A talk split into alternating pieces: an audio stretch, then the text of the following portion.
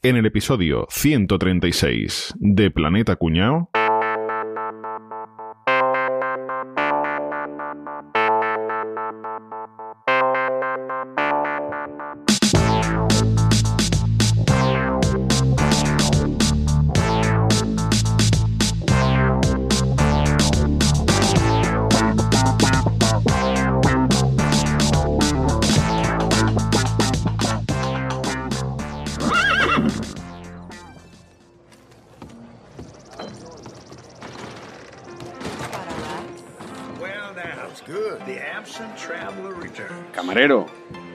Un vaso de su peor matarrata. Aquí lo tiene, caballero. Bitter K destilado por nosotros mismos. No, no, no, eso es demasiado. Póngame un whisky de la botella esa con las 3X que tiene en la estantería. Sabía que te encontraría aquí. Las ratas de tu calaña siempre terminan en los mismos antros. A ver, por favor, que si las van a liar se marchen fuera del local, ¿eh? Que todavía no he terminado de pagar la pianola rota en el último duelo. Sal fuera, forastero.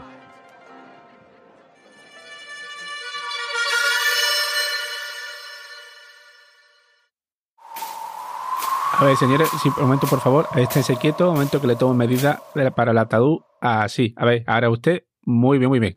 Aquí les dejo mi tarjeta de la funeraria Bye Bye and Company. Hombre blanco siempre con bronca. La madre tierra ajustará cuentas. Yo pedirme cabellera de forastero cuando todo terminar. Ay, ay, ay, ay, ay, Diosito Santo. Si lo llego a saber, no me paro de la siesta. Uno de los dos no verá la puesta de sol. Pues seguro que soy yo, porque yo soy de acostarme pronto. Ahí lo tiene. Pero, ¿cómo? ¿No vas a desenfundar? Abre la caja. Pero, pero, pero, ¿esto qué coño es? Ay, de piel, de goma, de lana, pero ¿esto qué es? Vi tu cartel donde ponía guante y mil dólares debajo. Ahí los tiene. Venga, ahora pagarme los mil dólares. Y la madre que lo parió.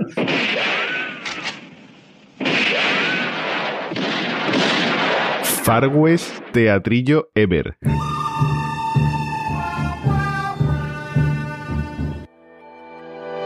La grabación de este episodio ha sido elegida por nuestros mecenas de Patreon. Entra en patreon.planetacunao.com y pasa a formar parte del equipo de Planeta Cuñao.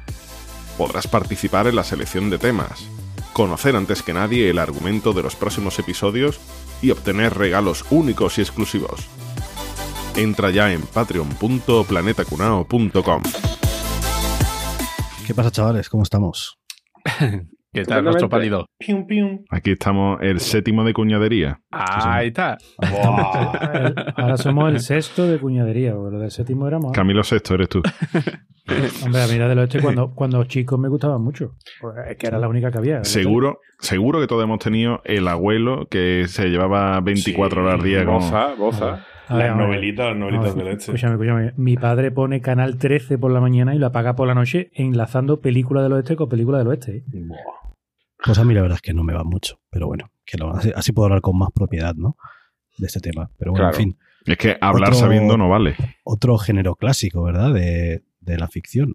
El oeste. Sí, porque, porque es en general, ¿no? Es- lo asociamos a las películas, pero también incluso una moda, ¿no? Un El- cultural, Eh, de todo, musical. claro. ¿No? Pero Sí, es verdad claro. todo lo que hemos visto en las películas o realmente eso no tiene nada que ver con lo que de verdad pasó cuestión. Pues, pues ahí quería yo llegar, amigo. Bueno, vamos a ver. Lo primero, vamos a enmarcar históricamente lo que es la, la época del, del lejano oeste, ¿no? Que llamamos. El Far el West. Far West, ¿no? Eh, a las 4 de la tarde, que son las películas estas.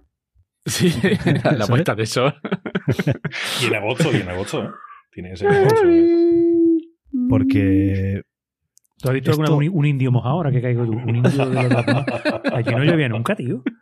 Pero si estaba en el está- desierto, huevo. En, en Arizona y por ahí Estaba no en el mucho, ¿no? desierto. ahí no. Acabo de caer, tío. Nunca he visto un indio mojado, tío. Pasa que, claro, habrá indios, había indios hasta en todos lados, ¿no? Montana y sitios más al norte que eran. Y, y Dios sabía, claro, en todo el Claro. continente. De hecho, eh, claro. Decían Es que, bueno, ame- ah. amerindios, ¿no? Eh. Sí, Claro. sí, bueno. Todo esto está muy ligado a la propia historia del país, de los Estados Unidos. Sabéis que los españoles, cuando llegaron a América primero, pues eh, estos fueron subiendo desde Sudamérica ¿no? y se quedaron en Norteamérica, pero se quedaron como al sur nada más, porque más para arriba hacía frío y no querían subir. No, cruzaste tú Mississippi en aquella época. Ah, es que era se quedaron ahí claro. en, en el sur, en Florida y por ahí, ¿no? Entonces los ingleses, que a eso les da más igual todo, ingleses, los franceses, alemanes y tal, son los que se pusieron en la costa este, ¿no? Se fueron asentando ahí y tal. Entonces, ¿qué pasó? Pues ya sabéis que en el siglo XVIII pues, las colonias británicas se independizaron y enseguida decidieron expandirse. Había una serie de estados ahí, los 13 estados que se independizaron, y dijeron, "No, vamos a ir ganando terreno hacia el oeste para ir... Para todos, con estos- todo". todos estos campos, así que tira para adelante, ¿no? es. Entonces, fijaos, esto empezó en el 1803 Estados Unidos compró Luisiana y Nueva Orleans a Francia. Que fi- fijaos, Ujú. que, que fijaos que es antiguo esto porque se lo compraron a Napoleón, al gobierno de Napoleón. Hostia. Es que, es que para que pongas suena- perspectiva, ¿verdad? Suena como muy antiguo, sí. Que fíjate que Napoleón realmente no le interesaba vendérselo, pues se lo vendió muy barato. So- Solo se lo vendió para joder a los, a los ingleses. Justo se acaban de independizar y dijeron, pues como os jode que esto, pues les vendo, les Le vendo fortalezco bien, así sí, al que Y en el 1814 conquistaron la Florida a España. Entonces, eh, ¿qué pasó? Aquí vino la revolución industrial y este nuevo país, que era los Estados Unidos, pues es que le iba estupendamente. Oye, hay que decir, Enrique, que nosotros, eh, para vengarnos, le enviamos a Alejandro Sanz. Allí hace un... y, a- y a lo mejor nos hemos excedido. Yo creo que sí. Es posible que te crimen de lesa humanidad. Sí, sí, sí. De hecho, eh, te has colado después lo que ya tenían allí es Julio Iglesias, ¿eh? Ya estaba, estaba allí ya. No, le mandamos lo mejor, Rafael, David Bisbal, sí, le Y, mandamos lo y mejor, lo además mejor. Julio, Julio ha estado colonizando aquello. O sea que Allí es como el vasco que se fue a Mali, ¿no? A- a- Exacto. a Julio Iglesias, ¿no? En plena revolución industrial, con toda la inmigración y todo esto que venía de Europa allí a, a hacer las Américas, ¿no? Pues el país es que económicamente iba a entonces dijeron, pues vamos a expandirlo más. Poquito a poco hacia el oeste también se descubrió que había oro en California, ¿no? Que es justo Ujú. al- a- a- La fiebre del de oro, todo. ¿no? Mítica. Eso es. Y entonces pues se fueron expandiendo para allá poco a poco. Pero eso, ¿no recordáis de las películas clásicas de- del oeste, de estos que lo que tú te dices, ¿no? Que se iban expandiendo y decía, venga, pues esto es el que coja aquella estaca, pues esa, esa hectárea es para él, lo que ¿no? Esa- viene, la lo que viene que había siendo de carreta. Maricón el último. Sí, sí, y esa, esa- esas escenas eran geniales, tío, me parecía súper chulo, tío. Entonces, fijaos, en el en 1849 entraron en guerra con México y conquistaron Texas y otros cuantos estados del oeste y pues, poquito a poco se van expandiendo. Y en el och- 1860 Abraham Lincoln es cuando prohibió la esclavitud y empezó la guerra de se- de secesión. Sabéis que unos Ujú. estados se separaron y tal. Allá machete, pero justo ahí, como ya estaban empezando a unir los dos, eh, los dos extremos de- del país, pues empezaron a construir el ferrocarril. Lincoln contrató dos empresas, una del este y otra del oeste, y dijo, cada una que empiece por su lado, y el que primero llega al centro se lleva un premio, ¿vale? Que también es muy típico de las películas del oeste, ver cómo iban construyendo el, el ferrocarril, tren, ¿no? Y los indios sí, atacando. El tren de hierro, sí. Entonces, bueno, pasan los años, después de la guerra de secesión, en el 1865 se funda el Ku Klux Klan, porque el tema del racismo, pues ahí... está Se le había ido un poquito de las manos, ¿no? Y en el 1867, que es la segunda revolución industrial, otra vez muchísima inmigración, mucho europeo que viene al- al- a la llamada de las tierras gratis y tal, ¿no? Estados Unidos declara la guerra a los últimos indios que quedaban, en la guerra que se llamaba de Black Hills, contra Toro Sentado y Caballo Loco, como o sea, Wow. Sí, es que son míticos, ¿no? Mitiquísimos, Son, ¿no? los- son míticos, sí. y ya en 1890 cierran las fronteras, o sea, ya llegan al oeste, hacen el país que nos imaginamos ahora de Estados Unidos, Con el cuadradito. toda la fronterita con la estructura que nos imaginamos, la silueta y tal, y ahí podemos decir que es cuando ya se acaba la época del oeste, se empieza a modernizar todo, estamos hablando de 1890, o sea, finales del siglo XIX, podemos echarle un poquito más, principios del 20, pero eso es, o sea, en menos de un siglo es todo esto que pasa, toda la historia de Estados Unidos, ¿no? Y es cuando unen todo el continente de, No, de- de- la mitad de su punta. historia, vaya. Sí, la mitad de su historia porque es un país muy joven, pero que lo hacen bastante rápido y es todo a base de conquistas y compras, ir acorralando a los indios poquito a poco hacia el oeste y ya llega un punto en que troco se los comen del todo, los meten en reservas, cierran el país y listo. Y Como Amazon, tío. Pues sí, Qué, qué historia más triste tienen los cabrones, ¿eh? Es que no, no pero muy no- exitosa. Oye, y la imagen que tenéis, la imagen que tenéis vosotros de los de las películas del oeste, ¿es de las típicas de John Ford o las de estas de Spaghetti Western de Clint Eastwood y Sergio Leone, toda esa gente? Sí, sí, Yo, sí, total. la única película que he visto ¿Cuál es yo, favorita? la única película que he visto yo del oeste es de Spencer y Tren. A tomar por Le llamaban culo. Trinidad. Le llamaban buena, ¿eh? Trinidad. La llamó Trinidad buenísima, tío. Pues ya está. Ahí acaba mi experiencia con, con el western. Mi experiencia con el western es hacerle yo un Bud Spencer a alguien, que es darle con el mazo así Con en la, en cabeza y poner a tres en fila y darles un bofetón así a los tres. Pa, pa, pa, pa, pa, así. Y después las de las que se veían estiradas en la tele, ¿me acordáis? Sí, Con las bandas sí, sí, negras. sí. Claro, pero esto- esa sí es de época del Spaghetti Western, ¿no? Toda la- Sí, la de sí. por un- el puñado de Pero al dólares, final to- ¿no? todas estas de- películas no parece siempre son todas las mismas y se ven los mismos estereotipos y las mismas... Sí. Bastante. Sí, sí. Además salían siempre los mismos personajes en la serie, ¿no? Era como, era como hacer una serie de películas. Todas Sí, tenían como las de- los mismos co- roles. Como los- las de ahora de Marvel, ¿no? Claro, pero es que directamente, incluso por la ropa que llevaban, ya sabías si era bueno o era el malo, ¿sabes? Claro. Si- El malo siempre de negro. sí, y, el, y el Cherry con el sombrero blanco, ¿no? Eso es. Los cherry, Mm. de los cherry hay tela de leyenda, ¿eh? Que si lo se pone de cherry cualquiera y que. Pero. Que le ganaron Madrid. Que, El Sherry. que- eh, que, que también que sale en los carnavales de Cádiz. el Sherry. O sea, que saca una chirigota. Pero bueno, ¿sabéis de dónde proviene el sheriff, la figura del sheriff, las funciones que tiene y todo eso? No. Pues lo- os lo voy a contar yo entonces, ¿no? Porque el sheriff, Sí, porque hay- sheriff, hay marshal, hay va- varias cosas ¿no? Claro, no sé y los marines, y hay un montón de... Los Rangers. Sí, ¿no? los Rangers, Los Ranger, eso. Texas, el Ranger Texas, no sé qué, ¿no? Walker Walker, Texas Texas, Ranger. Ranger. eso, eso. Bueno, el sheriff, la palabra sheriff viene de, de dos palabras, de Shire, que significa condado, y Reeve, que es persona que imparte justicia. Y la verdad es que la definición, pues, Es la persona que imparte justicia En el el condado, condado. ¿no? Básicamente te lo dice con eso.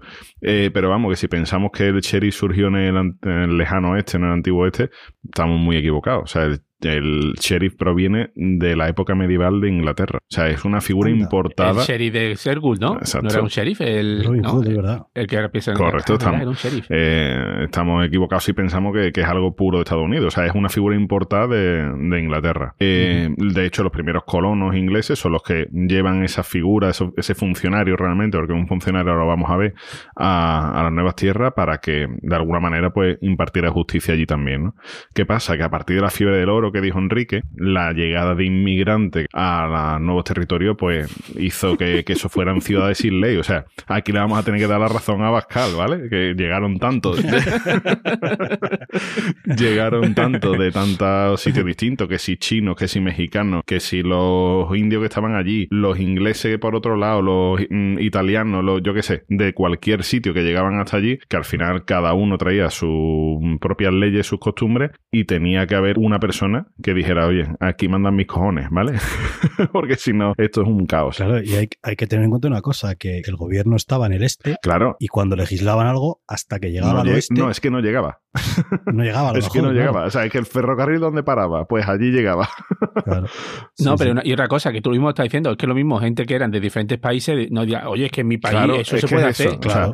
Mm, tú imagínate, Claro, tú claro. metes en un territorio totalmente inexplorado, con oro de por medio que mm, mm, totalmente buscado por todas esas nacionalidades y demás, y ahora cada uno con sus propias leyes y costumbres que traían de su casa, pues ahí chocaba todo. Entonces, mm, ¿qué pasa? Pues que tuvieron que poner esta figura del sheriff, que era el encargado, o sea, las funciones era el encargado de hacer cumplir las leyes entre los habitantes del condado, proteger a los ciudadanos y mantener el orden. ¿Cómo? Como hiciese falta, literalmente. O sea, si me tengo que cargar un tío, me lo cargo. Que yo quiero que este tío pase la noche en el calabozo, pues me lo llevo al calabozo. Yo soy la ley, yo dicto la ley y yo hago cumplir la ley. Pues esa figura es básica. ¿Cómo se elige al sheriff? O sea, el sheriff no es el primero que llega al condado. El sheriff... Pero eso salía en las películas, ¿eh? Que decía, se ha muerto el, el sheriff Timothy y ahora te nombramos a ti, Y ¿no? eres Y tú. siempre el pringadito. Claro. Cuando venía el chungo, cuando venía el chungo, que sabía que venía el poblado el chungo, le ponía la medallita al al Con- las pistolas que le temblaba la Ponte canilla. tú de sheriff, anda. Ponte tú de sheriff, que eres muy bueno. Pero es que es así. Al sheriff lo elegía el pueblo. Es un funcionario electo Ajá. por el pueblo. No lo ponen las autoridades políticas. Es decir, no lo pone otro político. Ajá. Sino que lo elige directamente el pueblo. Y de hecho, esta tradición todavía hoy en día en Estados Unidos se mantiene. Ahora lo que pasa simplemente es el responsable de las funciones policiales en los condados. Y, pero bueno, por ejemplo, en California, la oficina del sheriff también controla la oficina forense. Es decir, todavía siguen ten- manteniendo algunas funciones que. un cuerpo de policía Exacto. todavía. que, que, de antiguamente pues, pues la tenía. ¿Os suena algún sheriff, algún nombre de un sheriff famoso? El sheriff chiflado. El Cherry José. Ese uno que jugó con el Sevilla, ¿no? Cherry Chef. ¿no? Cherry Chef. que, que hizo perder al. Madrid una eliminatoria, ¿no?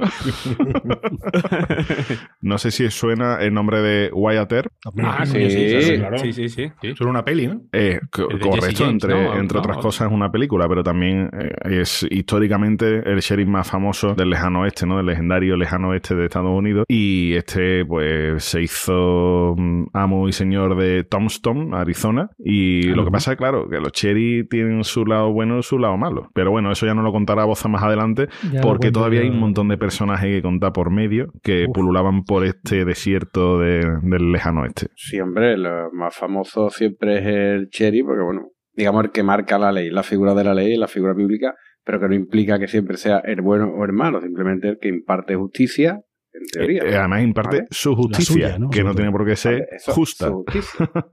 Exacto. Pero bueno, todo el que en algún momento haya visto alguna película ya de esta, ve que hay unos roles muy predefinidos, ¿vale? Es verdad que está el Cherry, pero eso no implica que el Cherry sea el héroe. Normalmente el héroe siempre es el vaquero, pistolero o el cowboy. Sí. Correcto. Exacto. Vámonos, Cowboy. Cowboy. vámonos. De hecho, Además- además el siempre suele ser el primero en morir en las películas, ¿no? Sí, el No, está ahí, el bueno, o, el Cherry, Ese el. Normalmente la película empieza que el Cherry encierra al cowboy, ¿eh? Muchas veces, ¿eh? No, no, tú sí, has sí, sí. incumplido la norma, hijo de perra. Como Rambo. De ahí se basó Sí, Rambo, sí, ¿no? sí. Además es una cosa muy curiosa porque es el héroe, pero no es, nunca se ha criado en la calle detrás del sheriff. No, no, que va. Siempre tiene este nómada, siempre va por ahí dando vueltas, no se sabe dónde vive, ¿eh? No dice, no, este sí, no es de aquí de la Mari, no. Este no es de la Mari, este viene por ahí dando Siempre un forastero. Siempre, siempre un siempre forastero. viene por ahí de fuera, ¿vale? O sea, además se enfrenta a todos los villanos, rescata a las mujeres en peligro, eh, tiene la cruz del gran follarín en el pecho, este hace de todo. Eh, eh, eh, el tío, además, siempre se salta las normas, pero nunca, nun- nunca incumple su honor. Siempre es mi honor por delante. mucha palabra. ¿eh? Pero me paso las normas del sheriff por el forro de los cojones. Te he dicho que no hagas eso. ¿eh? Pues, le da igual. Y siempre va ahí con su revólver y su compañero también fiel es su caballito. Va Sí, ahí con su caballo que parece que va para la feria. El hijo de puta. Que silba y viene el caballo. Esté donde esté. Ah, sí, Bien. Ahora, ¿eh? Silba, salta por la ventana y, se- y cae encima del caballo. Y Ahí el- va, ¿eh? Y el cachondeo que hay en esas películas con los caballos, tío, que ahí todo el mundo coge el caballo de todo el mundo. Y, y Sí, demás, sí, y sí, sí. Siempre hay un el- caballo donde tú lo Y necesitas. todo el mundo ¿no? sabe manejar caballo de puta Eh, o sea, madre. lo- los caballos pueden estar tres días trotando. O sea, tú un caballo en verdad, claro. como lo tengas media mañana pasando calor, el caballo se muere. El caballo se muere, tío. Por desgracia, Bueno, pues en la Feria de Sevilla hemos trotando, visto caballos morir. O sea que verá que. Claro, claro. sí, sí, coño, claro. Y en el Y no, Rocío. pues, pues los del western, eh, no, ahí eso está a tres, tres días de viaje y está el caballo taca, taca, taca, taca, taca, y el caballo llega, Galope, le da una minita de agua y va por el culo. Encarado, tío. Bueno, pues igual, igual que está el cowboy, igual que está el cowboy, que es el héroe, está el, el malo, el malo, el villano, el forajido, que es el, digamos, el que toda su misión es, es pues putear cowboy, ¿no? Es el del, el del cartel de guante. El guante, el de los guantes, El, de- este que es el de lleva los guantes. el sombrero, el sombrero negro y tiene las cintitas son balines, no son, son balas, Sí, un montón sí, de balas sí. así puestas alrededor. Y siempre ya, lo- ya se convierte, ya, ya, no, se- ya no se acuerda uno ni lo que quería. Ya lo único que quiere es matarse con el cowboy. ¿eh? Ya duelo a muerte. Si sabe que vas a perder gilipollas, todas las películas acaban igual. Se, se va a acabar El, muerto. el, el cowboy normalmente, como lleva una paja así en, El- el- el- en la boca, El, el cowboy es Lucky Luke. Lucky Luke. El, el Lucky Luke. Lucky Luke, exacto. Otro personaje típico de esta película es la chica. En esta película siempre hay una muchacha inocente, maciza, Indefensa, Rubia. indefensa. Con, con el jotazo. Con el jotazo. con el Normalmente, normalmente no muy inteligente, que siempre se deja coger. Ah, coño, que en esta película, la, esta película las ponían así. Para nuestros oyentes latinoamericanos, coger de agarrar. Sí. No, no, y de coger, y de coger, y de coger también. Siempre se- El daban cowboy, el cowboy se la cogía. El cowboy se la cogía. Entonces es muy difícil escapar con las enaguas, esas que llevaba. Sí, sí, sí, Correr siempre. eso- Además, siempre la ponían boca abajo y empezaba, siempre se veía dando pataditas. ¡Ah! ¡Qué vamos! con el botín. Siendo la Sí, posición de la sí, sí, lechuga, ¿no? sí. Exacto, exacto, exacto. Otra serie de personajes son los indios, que en casi todas Que las siempre había un siempre indio bueno que, los que pieles rojas, los pieles rojas, sí. ¿vale? Que siempre los presentaban como unos salvajes y que siempre ah, querían recuperar las tierras de su pueblo. Pues claro, normal, si se lo habéis quitado a los americanos, coño, que Y, argentinos. y además siempre había un indio que había estudiado filología, que, que, que hablaba perfecto inglés. Hablaba perfecto inglés. sí.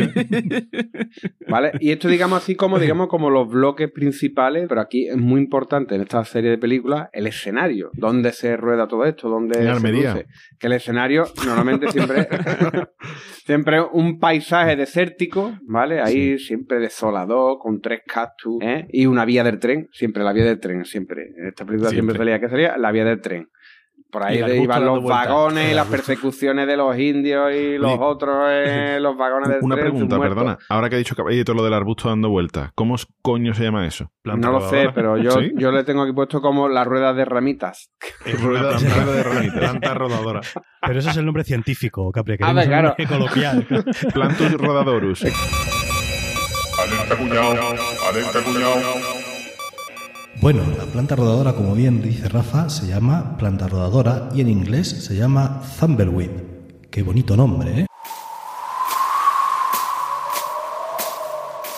Otra cosa que sale siempre en los escenarios de este tipo. El banco que van a acabar atracando. El banco, siempre hay un banco al que robar. Bank, dólar, dólar, bank. Pues si te van a robar, cojones, ¿para qué monta un banco ahí?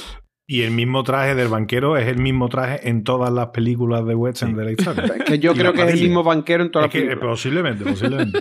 ¿Sabes? Yo creo que es Otro detalle importante de la película, la botella con las X, ¿no? la botella con las X que está sí. donde está en el salón. Ay.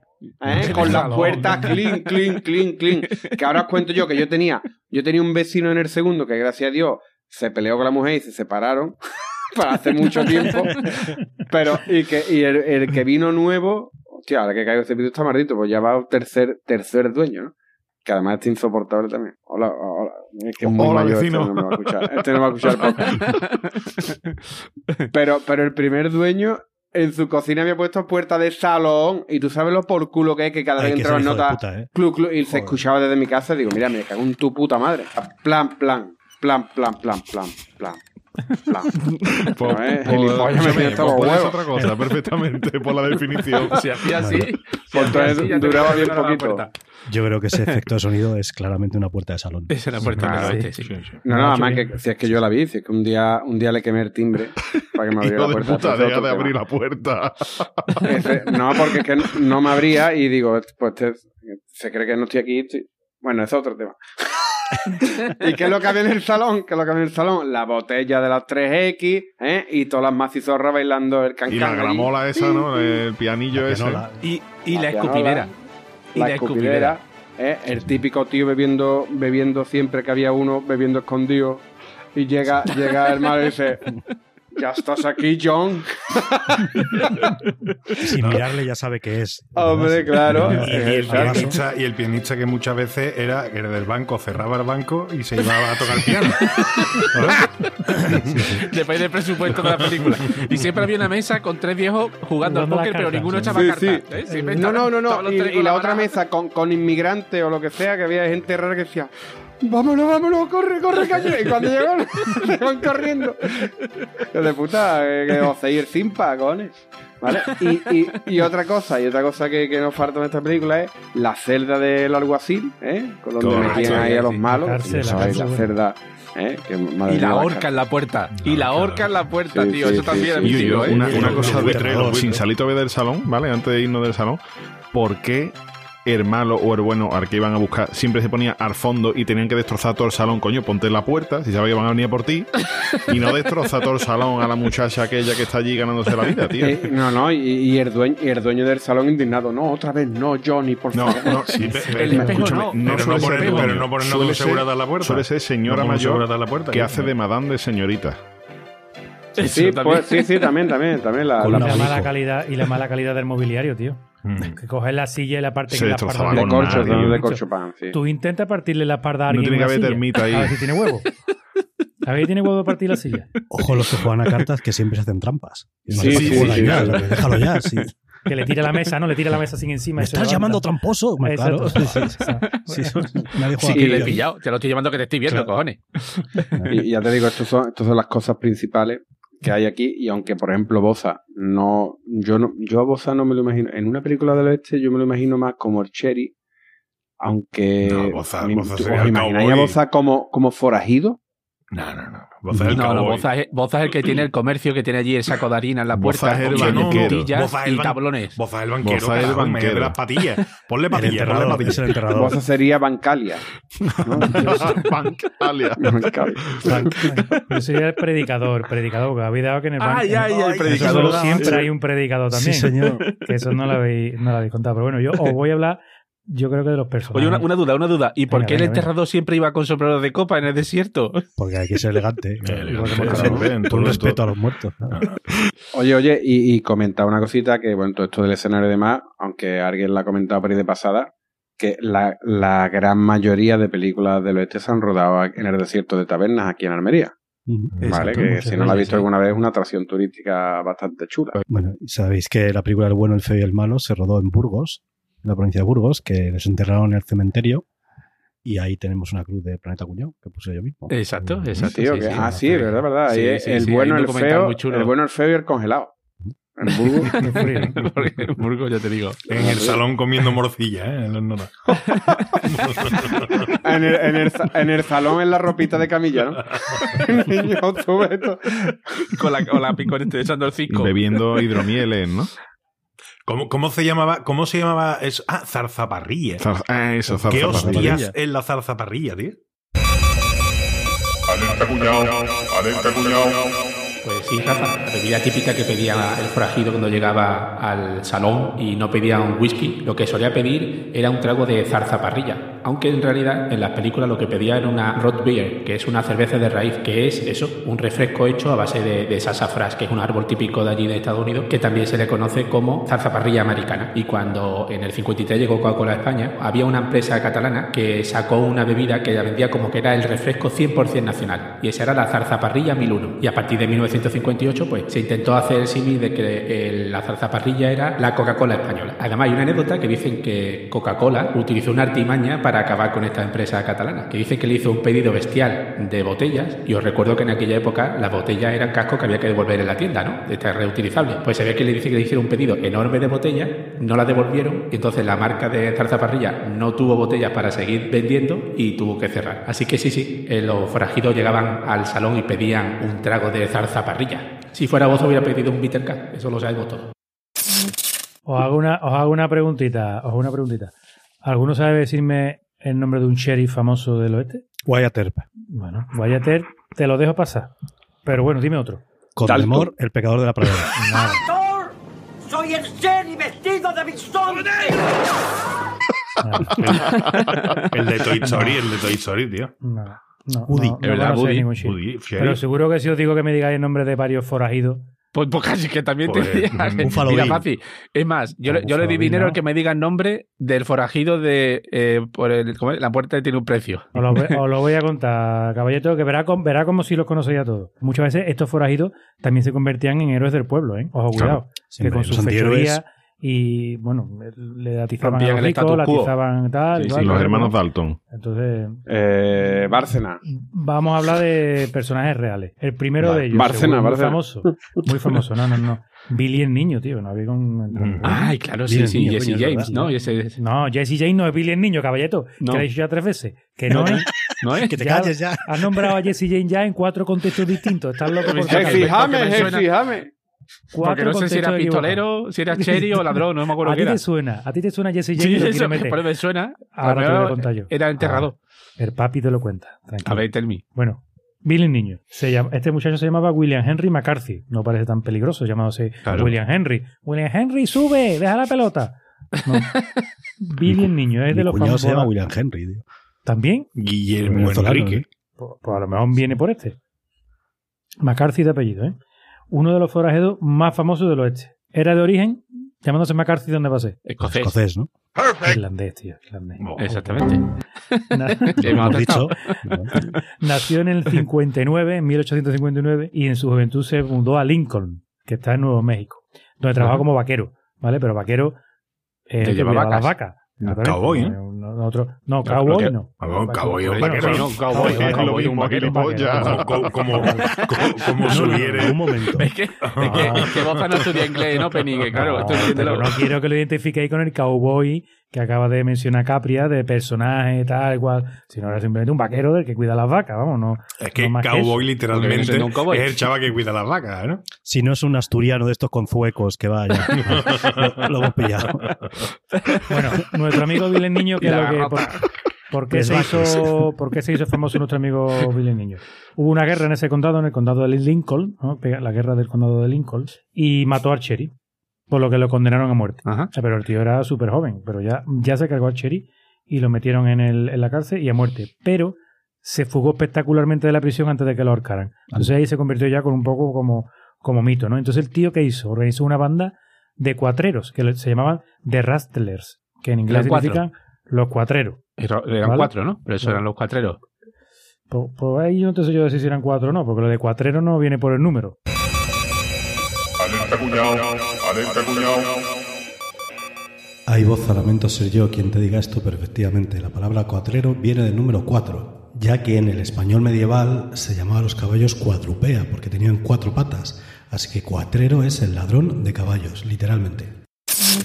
El nuevo Cherry, que fiarse qué nombre tenía, que tenía nombre de entrenador de baloncesto de la NBA, ¿eh? porque con este nombre, Pat Garrett. No me tú Pat que Garrett Garrett también lo dice. Sí, entrenador- verdad, verdad. eh, eh, entrenador Bueno, de los- hostia, de es que ahora los- que lo dice, los. Andrés Monte, a los que eran triplistas natos le decía, ahí está Pat Sí. Garrett, un Billy de que no sé qué. Es verdad, es verdad, eso lo Ahí decía tiene, siempre. ahí lo tiene. No, no, a, a Steve Kerr le decía Guayatet. También, Sí. Guayatet, creo recordar, ¿eh? Bueno, pues este Pat Garrett se propuso sí o sí, se le metió entre 6 y 6 a capturar a Bill el niño y no paró hasta que lo cogió. Ajá. Lo volvieron a condenar a muerte porque el tío era un desarmado y el cabrón se volvió a escapar de la cárcel. Entonces, seguridad que... esas dos fugas, más todos los palos que daban, más el, el policía detrás de él todo el tiempo. Que más nadie lo consiga acabar con él, ¿no? Claro, construyeron su leyenda ¿no? de bandido Claro. adolescente, porque todo esto era como Claro. poca edad. Hasta que Garrett, un día, como dice decía nuestro amigo Andrés Monte, mm, en Metió sector triple. triple, le pegó un balazo y lo mató. O sea que Pat Garrett mató a, a Bill, Bill el niño. Ese es Y le digo, quédate te con el cambio. Después os voy a nombrar otro que no lo conocéis, pero que eh, hay un personaje muy conocido que está basado en la, en la figura de este personaje y por eso lo quiero contar. Se llamaba Joaquín Murrieta. Y era vasco. Coño. Era vasco, seguro. Joaquín Murrieta. No, era co- compadre de, de Enrique, era mexicano. Entonces, este era un bandolero mexicano en la época de la fiebre del oro allí en California. Y las peripecias y las historias de este tío es la que, en la que se basó eh, Ah, vale, sí, ya sé cuál Johnston va a ser. Macaulay, el zorro. El zorro, eso, claro, sí, sí. El zorro. A este tipo lo llamaban el Robin Hood mexicano o el patrio. Y lo llamaban el patrio porque solo mataba a los gringos, a los yankees. Claro. Los mexicanos estaban orgullosos, orgullosos de él. Eh, ofrecieron una recompensa muy gorda por capturarlo, el estado de California, a él y a un compañero suyo que tenía, se llamaba Juan Tres Dedos. Fíjate tú qué nombre más, más bonito. Se le caía la pistola. Al final, ¿qué es lo que pasó? Pues que los apresaron. Cogía la pistola con los, con los tres dedos y el muñón y se le escurría Se la le pistola. corría. Los apresaron y las cabezas las pusieron en el condado de Stockton, las pusieron allí en unas picas y dijeron aquí está. Y ahora tenemos al amigo de Caballeto, Jesse James. Este es uno de los forajidos más, más legendarios. Con este se han hecho muchas películas, que de eso Caballeto lo conocerá. Este tiene el récord de la recompensa que se más se ofreció en aquella época por un pistolero. ¿Cuánto creéis que se ofreció? ¿Cu- ¿Cuántos ¿Cuánto guantes? No, no, ¿Cuántos en dólares. ofrecían? En dólares. 500. ¿Cuántos Un dólares? dólar. No menos 100.000 récord, dólares. Sería, yo qué que- sé, 100.000 dólares. 100.000 dólares. Mira, eh, 100 o 10. 100.000, 100.000. He acerta- he Álvaro acertado tiene yo, ¿eh? pinta de... Sí, claro, Google. No, Google, no, no, no, no, no lo he cara mirado, te lo juro. También lo he dicho, pero no pasa nada. Bueno, pues este buen hombre, Jesse James, aquí donde lo tenéis, luchó en el batallón de Quantrill por la Confederación, en la guerra civil de los americanos, y acabó siendo comandante. Pero cuando acabó la guerra, dijo, ¿ahora qué hago? Bueno, pues me hago bandolero. Y montó con su hermano Frank, montaron una banda y bueno, atracaban los trenes, los bancos, se llevaron botines millonarios. Y dice que su, o se cuenta que su fama fue tan grande que el gobierno de los Estados Unidos contrató unos detectives de la agencia Pickerton, los contrató para, para capturarlo. Incluso le llegaron a poner una bomba en su casa, pero ese día no estaba allí. O sea, pusieron la bomba y no estaba allí ni Jesse James ni el hermano. Falta de planificación eso. Oye, Boza, una cosa, pero ¿y, y esto es- tiene más o menos tú en qué año, de qué año estamos hablando esto? Estamos hablando de final del siglo XIX. Joder, o sea, que sí, vale, sí, flipante, tío. Sí, sí. Parece muy No antiguo, que- pero generalmente Es que no hace tanto tiempo. El, el- el gobierno de Estados Unidos contrató a una gente para que pusieran una bomba. Pero esto me está pensando una bomba. en su El. GAL, ¿no? Lo contrató al GAL, ¿no? Ahora lo hacen con drones. Claro. Pues lo, lo malo de esto es que, bueno, la bomba al final no mató ni a Frank, que era el hermano pegajoso de Jesse, el hermano tonto de Jesse, pero sí mató a otro hermano pequeño y a la madre de Jesse pues le, le tuvieron que cortar un brazo. Pero bueno, al final fue traicionado Jesse Jane y asesinado en su propia casa por un miembro de la banda. Se llamaba Robert Ford, que después hizo lo de los coches y todo eso. No, ese no, el Que era un hermano, joven que era el hermano chico, ¿no? Que era un, un bandolero que acababan de reclutar, pero por lo visto ese bandolero pues tenía era como una especie de espía. Venía con, con infiltrado, regalo. un infiltrado. Venía con, Eh, claro. venía con regalo. Y ahora el último que os cuento, el último que os cuento ya, que también lo había mencionado ya varias veces, Wyatt Earp, que os suena simplemente Pero- por la película, ¿no? pero Una sí, película sí. muy conocida que llama. ¿Pero quién es? Nació, nació en Illinois, este buen hombre en 1848. En Illinois estaba antes yo, porque he ido a ver Chicago.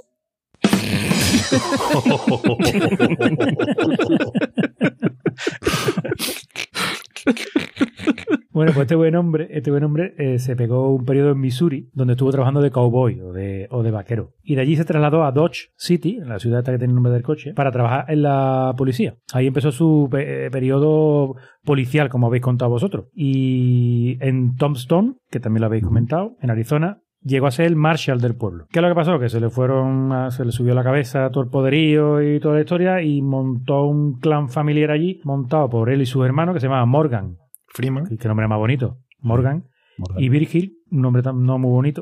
Estos tienen que ser como los Royce en Villarreal, ¿no? Eh, exactamente, lo mismo. Montaron allí su mercadona. Y allí lo que hizo el tío fue chantaje, corrupción y tal, y se, y se enriquecieron. ¿Qué es lo que pasó? Que allí había unos hermanos ya también que se llamaban los hermanos Clanton. Uy, Ojo, cuidado. casi. ¿eh? Ah, a ver si le toma el nombre. Los hermanos Los Clanton. Dalton. Y los Clanton dijeron, pero bueno, estos, estos hermanos... ¿Esto de qué van, no? ¿esto qué Los guay Esto estos, ¿no? ¿Esto de qué van? ¿Esto qué es lo que es? ¿Esto qué van? Estos que van de white. Exactamente, de White. Van de White. ¿Er? ¿Er? ¿De qué van? ¿ah? Entre A los- ver, y le entró un flato. Entre los Earp y los Clanton se produjo el duelo más famoso que hay Eric Clapton. la Eric, historia del ahí oeste. salió el grupo Eric Clapton, ¿no? Claro, Eric claro. Clapton. El, el de OK Corral, ¿no? OK Corral. Eh. OK Diario, Exactamente, Corral. exactamente. El duelo de Porque OK diario, que es lo que le gusta a Boza. OK Corral. Pero toda esa peripecia fue, o que yo haya visto, es el único forajido del oeste, el único que murió de viejo. Fíjate, No se lo cargaron ni Pero nada, porque se nada, fue, nada, nada. se piró. ¿a dónde? Se quitó Claro. en medio, ¿no? Se fue a, a sitios más civilizados, se quitó de en medio de, de todo ese barullo de Se gente que hay, se fue a California, a un sitio un poquito más civilizado, y ahí se murió de viejo. Con toda la pasta Claro, que había claro, robado y había chantajeado y ahí se lo quedó. Bueno, pues estos son los más. Hay algunos más, pero no son tan conocidos.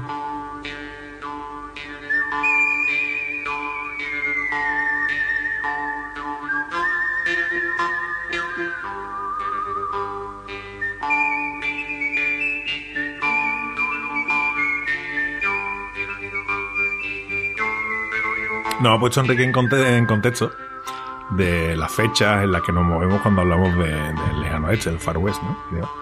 Eh, hemos hablado de películas, de los personajes y demás, pero una cosa, un, concepto que va, es inherente, ¿no? Al western, a las películas, es, el- la fiebre del oro.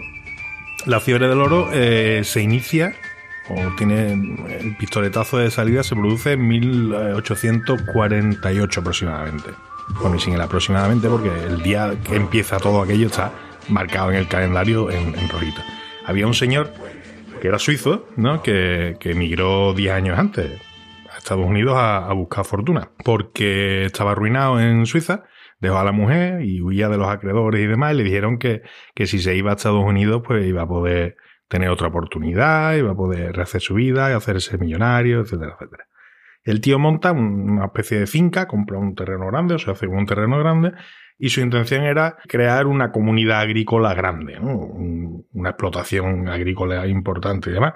Y contrata a un señor que era Marshall de apellido, era un- que el capataz de- del cortijillo, del cortijillo que tenía, que tenía allí. El 24 de enero de 1848, el, el capataz está en el río allí, e intent- pues estaban construyendo un aserradero allí en el río. En el, eh, ahí en el agua hay una cosa que brilla. ¿Eso qué es? Y cogió unas pepitas y llamó al resto de los trabajadores, a los compañeros. Pepita, ven para acá. ¿Eso qué tío? Pepitas. Son- Y estos son pepitas de oro. Y yo no vea que sí, yo que, que aquí podemos ganar dinero. Que, da igual. Se lo dicen al dueño de, de la finca, al suizo, eh, y, le- y el otro dice que yo, que yo, que yo, que yo. Callarse la boca. Que me vaya a joder la idea, pues yo quería que montar una finca agrícola y como empecemos a pensar que aquí hay oro, no sé qué historia, a mí se me cae el chiringuito, porque yo no, para cuatro pepitas me, me van a levantar todo el terreno, van a encontrar cuatro cosas, yo me voy a quedar sin tierra y, y el hombre fue bastante listo porque terminó siendo así. De hecho, este hombre termina completamente arruinado porque no gana dinero con, con la fiebre del oro, pese a que fue el que, digamos, descubrió que, que eran tierras donde, donde aparecía mucho, mucho oro. ¿Qué pasó? Que eh, en ese momento no había redes sociales, no había internet, no había nada, pero en cuestión de meses se- eh, todo el mundo, oro, ¿no? todo el mundo se había enterado. Cuando digo todo el mundo, no hablo de la Alta California, digo todo el mundo de todo el puto planeta. Se había enterado de que allí había oro. Y, em- eh, como habéis contado antes, empiezan a llegar chinos, empiezan a llegar europeos, empiezan a llegar gente de Sudamérica, empieza, bueno, de otros puntos de Norteamérica, y ahí se forma, pues, la de Dios. Todo el mundo mm, buscando oro en el suelo, en los ríos, eh, porque aquí lo que te encontraras era para ti. Iban a buscar fortuna, hacerse millonarios eh, de la noche, de la noche a la mañana. Y es cierto que los trabajadores pues, tenían unas buenas condiciones dentro de lo insalubre de tener que dormir en la calle, de tener que estar lejos de tu casa, etcétera, pero el- se calculaba que en seis meses de trabajo ganaban el sueldo de unos seis años. Con lo cual, mira, oye, la cosa, si salían vivos de allí no estaba mal, ¿no? Y esa es la fiebre del oro. Entonces nos vemos todo el- el cinturón así de un poco más al norte de Centroamérica, eh, forrado de gente, lleno eh, de gente eh, cavando en el suelo a ver si a ver si encontraba oro. ¿Qué pasó? ¿Cuál fue la realidad? Que muy poca gente encontró oro y muy poca gente se hizo rica. Muy poca. Como suele pasar con estas cosas. como ¿no? suele pasar con estas cosas. Pero sí hubo gente que se hizo rica. Que es la gente lista. Que es la gente que le pega el Claro. coco y funciona bastante bien. ¿Quién se hizo rico eh, durante la fiebre del oro? Los que, El que vendía herramientas para que buscaran oro. el que vendía herramientas para que buscaran oro, el que eh, suministraba las comidas, el que el del hotel, el de los suministros, el de los, los- las commodities le llaman, ¿no? Los facility service de, Sí. de este tipo de cosas. Eh, que y ahí tenemos que hablar de Levi Strauss. Dice, hostia, qué polla tiene que ver Levi Strauss con el oro, ¿no? ¿Qué, qué tiene que ver? Levi Strauss, mm, Levi Strauss es el de los vaqueros, por si alguien no lo sabe. Eso. No, li- literalmente no. Literalmente no. Levi Strauss es un señor alemán que otro emigra, es judío, alemán, emigra a, a los Estados Unidos y tiene allí el tío una fábrica textil, pero nada que ver de ropa ni nada de eso. El tío fabricaba tiendas de campaña. Y cuando, cuando empezó Ajá. el tema de la fiebre del oro, una de las cosas que eran necesarias eran las tiendas de campaña de un buen material, resistente y eso. Claro. Y él las suministraba. Tampoco le fueron bien las cosas porque al parecer lo- los que trabajaban en las minas y los que estaban buscando oro mm, preferían ver las estrellas de noche, ¿verdad? Que no, no tenían mucha intención de dormir dentro de, de un cobertizo de eso, una cosa así. Entonces el tío pues viró y se dedicó a, a los suministros textiles, pero ya más orientados a la ropa. Este hombre tuvo la fortuna, había un sastre que le compraba él eh, tejidos y demás. Y lo llamó un día y le dijo, mira, mm, Levi Strauss, eh, soy Jacob, Jacob Davis. Me dedico a, a la sastrería y necesito más tela, por tu parte, eh, porque hemos descubierto que a los trabajadores de las minas de oro, los buscadores de oro y demás, necesitan ropa resistente, pues tanto el día tiran el suelo y demás. Claro. Entonces, el material con el que tú hacías las tiendas de campaña está cojonudo. Y además, Una, una loneta ahí dura y de algodón. Claro, una loneta gordísima, de muy alta calidad, y, y nadie pues había pensado en ponérsela como ropa. Y el tío este, el Jacob Davis este, sí. Y además se le ocurre al tío la idea de, para darle más resistencia a estas prendas, meterles un, un remache, un remache Ujú. metálico, para darle aún más fuerza todavía. ¿Qué Bueno, pasa? que yo creo que en aquella época no habría máquinas de coser industriales para coser ese tipo de loneta, ¿no? Luego le pone un remate o si no, ¿cómo coño lo cosía? Sí, bueno, y además que le- y la resistencia que le otorgaba eso. la- Claro, la- claro. Entonces, ¿qué pasa? Que eso era, iba fenómeno para los del oro, para los que no eran del oro, para los ganaderos, para los agricultores, para cualquier, para los mineros, para cualquiera que trabajara. Tenía una ropa resistente Claro. y a un precio que era más o menos, más o menos asequible. ¿Qué pasó con el Jacob Davis este? Digo, mira, yo tengo la prenda, tengo el público, pero yo no tengo la capacidad, el músculo financiero que le llaman ahora, eh, de, de poner esto en marcha. Entonces Levi dice, sujétame el cubata. Que yo sí tengo dinerito, que para eso soy judío, y, y voy a formar la de Dios es Cristo. Y, y lo demás ya es historia, ¿no? Pero realmente Levi Strauss no inventa los pantalones vaqueros. Y la tela vaquera, ¿no? Que la tela vaquera, mi madre era costurera y yo es una palabra que he escuchado toda mi vida, pero lo que ahora conocemos como tela vaquera, denim y esas cosas, era mezclilla. ¿No la habéis escuchado nunca? Mezclilla. Mezclilla, ¿no la habéis escuchado Primera nunca? vez que lo escuché. ¿No? Documentaos. Era mezclilla, que es como llama lo de tipo de- inventar, tío. Rafa. No me lo he inventado. No me lo he inventado. Es un inventillo. Un inventillo. El Little Invent. Pues eso. Little Invent. Y nada, esta es la historia de la fiebre del oro y del inicio del imperio de Levi Strauss, que está muy relacionado. Magnífico, Rafa. Muy interesante.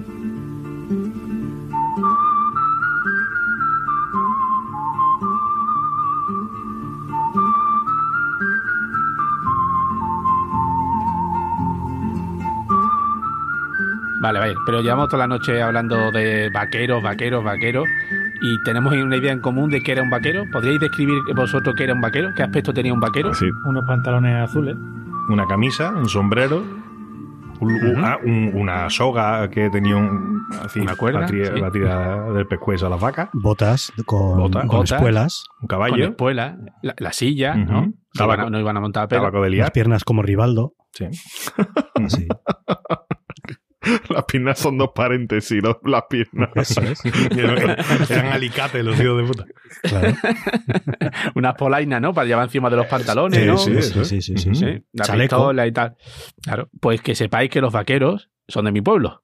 Los, pueblos, los vaqueros no nacieron en Estados Unidos, los vaqueros nacieron, no en mi pueblo que está al lado, en Almonte, en la provincia de Huelva. No me digas. Exactamente, os voy a contar. Lo primero es recordar que en América no quedaban caballos desde hacía como 10.000 años porque se habían extinguido, ¿vale? Claro, Todos no- los caballos que hemos visto. No había caballos en, en América, sí. Cuando... No, no, en América no había caballos. Le, fue en el segundo viaje de Cristóbal Colón, en 1493, que llevaron 12 caballos, bueno, que- yeguas y caballos, em, porque claro, si vas a, a conquistar un terreno, me imagino que los primeros caballos que metieron serían caballos de guerra. Cuando vieron el terreno dijeron, no, aquí no vamos a traer un pura sangre, aquí tráete un podenco que aguante lo que sea, ¿no? ¿Y que había? Pues justo eh, necesitaban eso, animales acostumbrados a condiciones duras, ¿no? Y allí en la marima de Doñana, pues se crían una raza de caballo, que son los, los mesteños, ¿no? Bueno, en mi pueblo decía los de retuerta, pero son ese tipo de, de caballo que pasa, que están acostumbrados a vivir en terrenos inundados la mitad del año y la otra mitad del año en terrenos súper secos con una calor bestial y esos bichos aguantan lo que sea. Y además son muy fáciles de domar para la monta. Entonces son perfectos. Te lo puedes llevar a conquistar un continente con ellos. Sí, además está, está registrado exactamente cuándo. se- eso fue un barco que se estrelló y se escaparon los caballos. Y, o sea, hay referencia clara de cuándo fue, cuándo pasó eso. Pero no solo se llevaron eh, caballos, también se llevaron a las vacas que hay allí en las marismas de Doñana, que son las vacas marismeñas. ¿Por qué? Pues igual, por lo mismo con los caballos, porque eran una vaca que estaban cerca de donde salieron los barcos hacia América y porque eh, estaba acostumbrado a unas condiciones de trabajo, eh, o sea, unas condiciones de vida extremas, ¿no? Me estoy imaginando los vaqueros del oeste camino de Rocío. espera, espera, Capria. ¡Ya la Capria, que, te vas a sorprender. Te, te va- te va te voy a contar una serie de cosas que te van a sorprender. Ya verás. Eh, y lo que sí cogieron fue llevarse las vacas que tenían los cuernos más largos, porque sabían que esas vacas iban a estar en la, en las mesetas americanas, tú sabes, allí en medio del campo, con un montón de depredadores. Entonces cogieron a las vacas que tenían los cuernos más largos, porque en caso de que viniera un bicho, pues pudiera defenderse de, un- de una corna. Estas vacas, hoy en día, son las conocidas vacas Longhorn, que son esas pedazos de vaca con los cuernos gigantescos, Sí, sí, sí. son descendientes de estas vacas que se, que se llevaron de allí, de la zona de, de en, Doñana. en Texas. De hecho, la Universidad de Texas, la Universidad de Texas, el equipo de fútbol, de baloncesto y demás son los Longhorns. Claro, claro, es, un símbolo, es un símbolo de ese tipo de, de animal. Bueno, pues evidentemente cuando los conquistadores llegaron a la- al suroeste de Estados Unidos, vieron los terrenos áridos y, además que no había prácticamente pasto, pues dijeron, Ujú. hostia, pues tenemos que llevar ganado de un sitio a otro en busca de comida. Utilizaron las técnicas de ganado que conocían los primeros que llegaron allí. Y eran las técnicas que se utilizaban en la zona del Bajo Guaya- Guadalquivir, que eran hombres a caballo, con su sombrero de ala ancha, Su espuelas, copa de manzanilla. así ya. Eh, la eh, de el chalequillo, Hombre. el chalequillo, Ah, manera del monte. Manera del Con monte. la medalla rociera al cuello. Manera- Cordón. El la medalla de. Rocío. El sin pecado delante, con la carreta ¿no? y cantando sevillana. Me va a estallar el, bo- el botón de las castañuelas. ¿eh? y su rayita de coca. Guisa y farlopa, ¿no?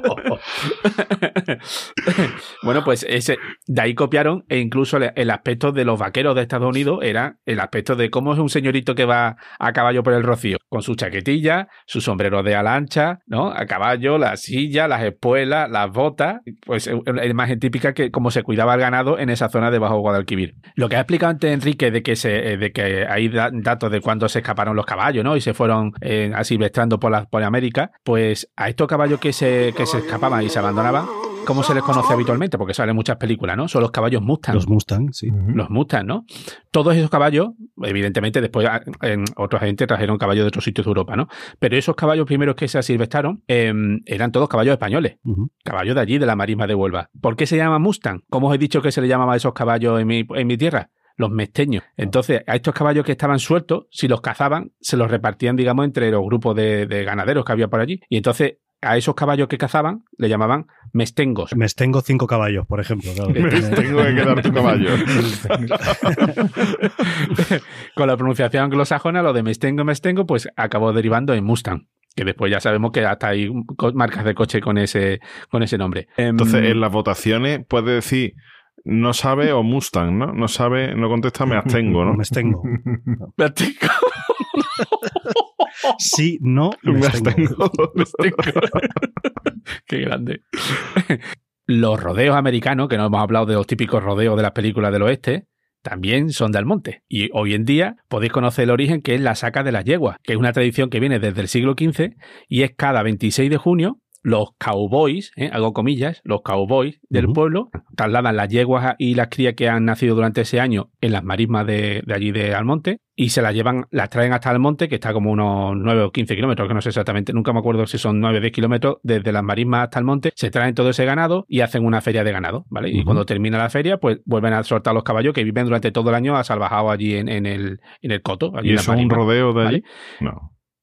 Sí, porque tú has visto, si, si ha ido una vez es impresionante, porque quizás a la gente le suena eso lo de las rapadas bestas, ¿no? Eso que hacen por el norte. Pues esto es una bestialidad ya también, porque cogen, eh, os os explico el proceso, porque tengo amigos que son de allí del monte y lo han hecho muchos años y he ido con ellos. Se meten de noche en la marisma y pasan la noche allí con los animales. Y cuando rompe el alba, ¿no? Al amanecer, salen allí, pero es espectacular, porque salen a tropel, toda la gente, ¿no? Hacen como en plan de, como una manada de, como un esto de, de ovejas, ¿no? Que salen corriendo y salen todas detrás, pues hacen lo mismo con cientos de caballos y los llevan hasta el rocío. Y allí, digamos que los van concentrando y hacen como vemos en las películas de los vaqueros. El caballo, un- uno con el caballo por allí, otro con el caballo por allá, que si con la cuerda, que si con una pica. ¿Vale? Lo, lo típico que vemos en las películas que llevaban el ganado atravesando Arizona, pues eso, esa tradición viene de Almonte desde el siglo XV. Pero un rodeo es otra cosa, ¿no? No, vale, eh, pues otra vez pensar en rodeo en el que se sube encima del caballo. es. Vale, me, me refiero más a los temas de cogerlo con la cuerda, de trincar un caballo, de todo eso, ¿no? Vale, y otra, una de las cosas más chocantes es que mucha, a la gente que he llevado a que vieran, a que conocieran el Rocío, cuando la gente llega por primera vez y dice, coño, esto, esto parece un poblado del oeste. Porque se ve lo típico, ¿no? Eso es verdad. La- las casas como la, casa de la- claro. del oeste, ¿no? Con el típico palo en la puerta para que ates al caballo, Mm. las calles de tierra, los poblados que se construían en el oeste imitaban al poblado que hay en el Rocío porque era un, for- un formato de población adaptada al cuidado de los caballos. Lógico, ¿Vale? claro. Si van de allí, pues claro, tenían que... Claro, eso era lo que tenían, ¿no? imitaban lo que Eso era en conocían. su ¿no? inicio, ahora, ahora es otra cosa.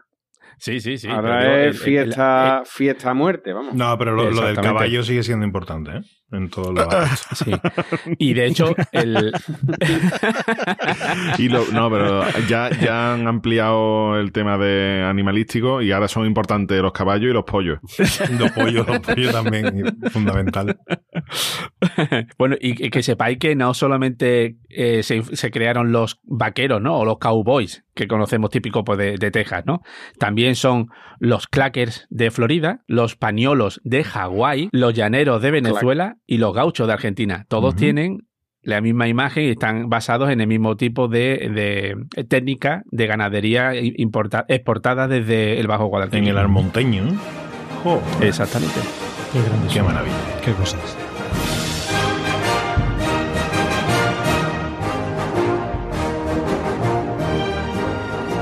Bueno, Capria, querido, ¿Qué pasa? habrás ido a caballo a buscar los, los tweets. O en diligencia. Ha sido. Ha sido el abrevadero. He, he ido en diligencia. Ha ido Hay diligentemente. Ha ido diligentemente siempre. por los tweets. y me, ha- me ha costado, me ha costado trabajito. No, no os creáis. ¿eh? Venga, vamos allá. Vamos con el primero de Azul Worrow. General Caster, ¿puede protegernos de los indios? Lo siento, pero no es mi fuerte. Bueno, bueno, empieza bien la cosa, ¿eh?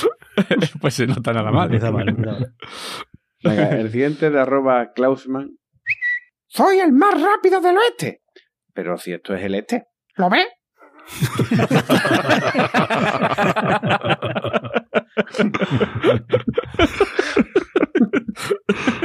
Qué bueno.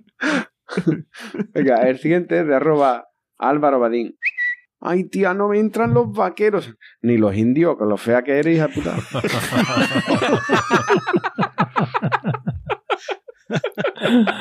Ay. Le rechazan en el Tinder. Venga, el siguiente es de arroba Klausman. Mañana, al alba, los indios nos atacarán por el oeste con 20.000 hombres. ¿Y por la tarde? Por la tarde dentista. Vaya mierda de día.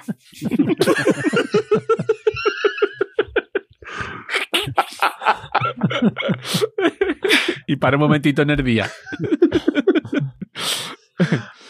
Venga, el siguiente de arroba Serhan. Hijo, dile al Cherry lo que viste. Pantalón negro, camisa marrón, sombrero cowboy y una estrella en la solapa. ¡Mira que eres tonto! Hostia, ¿Cómo? mira al, che- Lo que mira. Ah, dile lo al que Cherry viste, lo que viste. viste. Viste, claro.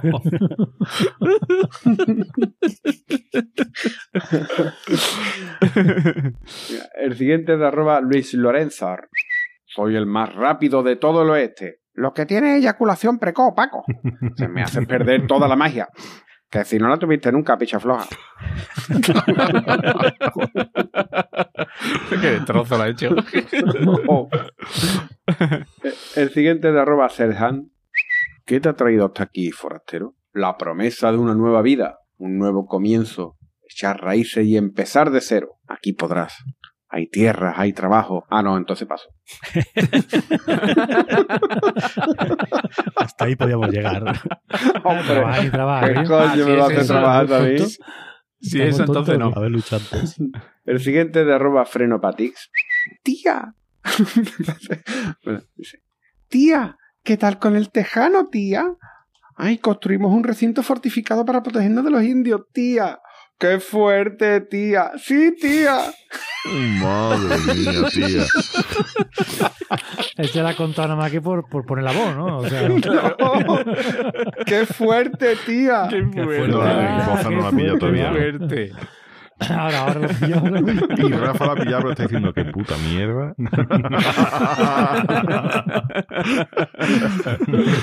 Qué fuerte. ¡Qué fuerte, tía! Y vamos con el último de arroba MortimerFu. Papá, papá, ¿cómo se llama? Donde los indios metían las flechas. Eh, vaquero. No, hombre, lo otro. ¿Vaquera? Anda, papá, dime por favor que soy adoptado.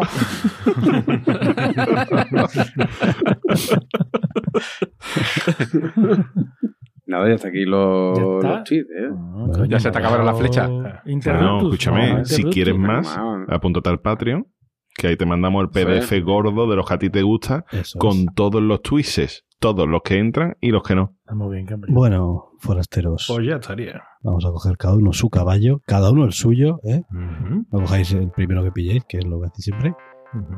Y vámonos cabalgando hasta la puesta del sol, Al que esta gente se Como acostar. Luke. Así que venga, Rafa. Nada, yo hoy me. Una cita, una cita de un nombre que no hemos mencionado y, y, aunque me cae como tres patadas en los cojones, pero hay que mencionarlo si hablamos de Western, que es John Wayne, ¿no? Ah, sí. Hombre. Sí, John Wayne. Vo- Voy a decir una frase suya que es de, la- de, la- de las pocas que, que dijo que, que a mí me gustan. La vida es dura, pero es más dura si te comportas como un estúpido. Muy bien, Boza. E Iba a decir si chiste o, o frase, pero como yo chiste no me sé de más bien, voy a decir la, la frase. Chiste de indio y de vaquero y de todo, pero yo no tengo gracia para contarlo, entonces prefiero que lo contéis. El Eso no motivo, porque yo, yo sigo contando chistes, Boza, si es por eso no te preocupes. Yo es que no tengo gracia para contar un chiste, tío. El mundo se divide en dos categorías. Sí. Los que tienen el revólver cargado, ¿eh? ¿Pero qué pasa? ¿Tú te dio la misma página que nosotros? Tampoco tan difícil, ¿eh? Tampoco tan complicado, ¿no? Frases del oeste. en El bueno, el feo y el malo, película de 1966. Curiosamente, curiosamente, estas películas se hicieron menos de un siglo después de que estos hechos pasaran en la Estamos realidad. más cerca. O sea, La película está más cerca eh. de, de la época en la que representa que de hoy en día. que la nuestra. Es increíble. Sí. Exactamente. ¿verdad? ¿eh? Que me ha llamado mucho la atención de la, la fecha de la película y la fecha de, de donde se desarrollan los acontecimientos. El mundo se divide en dos categorías. Los que tienen el revólver cargado y los que cavan. Tú cavas. Hostia, qué bueno, tío. Qué dureza. Venga, Álvaro. Bueno, es que íbamos a acabar el episodio sin decir Jau, rostro pálido, te saluda. Entonces lo voy a decir por lo menos para, para acabar, ¿vale? Capria. Yo voy a decir también otra frase de peliculilla del oeste. Nunca te aproximes a un toro de frente, a un caballo por detrás o a un tonto en cualquier dirección. Es así. Venga, caballete. Yo me quedo con algo que llevaban todos los pistoleros en esta época, que era el revólver Colt. Y dice que Dios creó a todos los hombres y Samuel Colt los hizo iguales. y después el chiste que lo puso el Sherry a vigilar si venían los indios, le dijo, capitán, capitán, que vienen los indios. Dice, ¿cuántos son? Dice, 16.872. Dice, coño, ¿y cómo lo has hecho? Dice, pues he contado las patas de los caballos y he dividido entre cuatro. Ah, pues yo me de Ese- matemática, otro de... Ese vaquero, Era vasco, ese vaquero ¿verdad? era del monte seguro. Eh, recordad nuestro Twitter Planeta Cunao, nuestra web planetacunao.com, nuestro grupo de Telegram, y entrad en patreon.planetacunao.com. Hay un montón de ventajas que seguro que os va a cuadrar por un módico precio de precios muy populares. No les echáis una mano económicamente hablando que nos vienen bien, ¿eh? entonces no se va a pagar solo. Sí, señor. Así que venga, hasta la próxima. Adiós. Adiós. Adiós. Marry me with my money.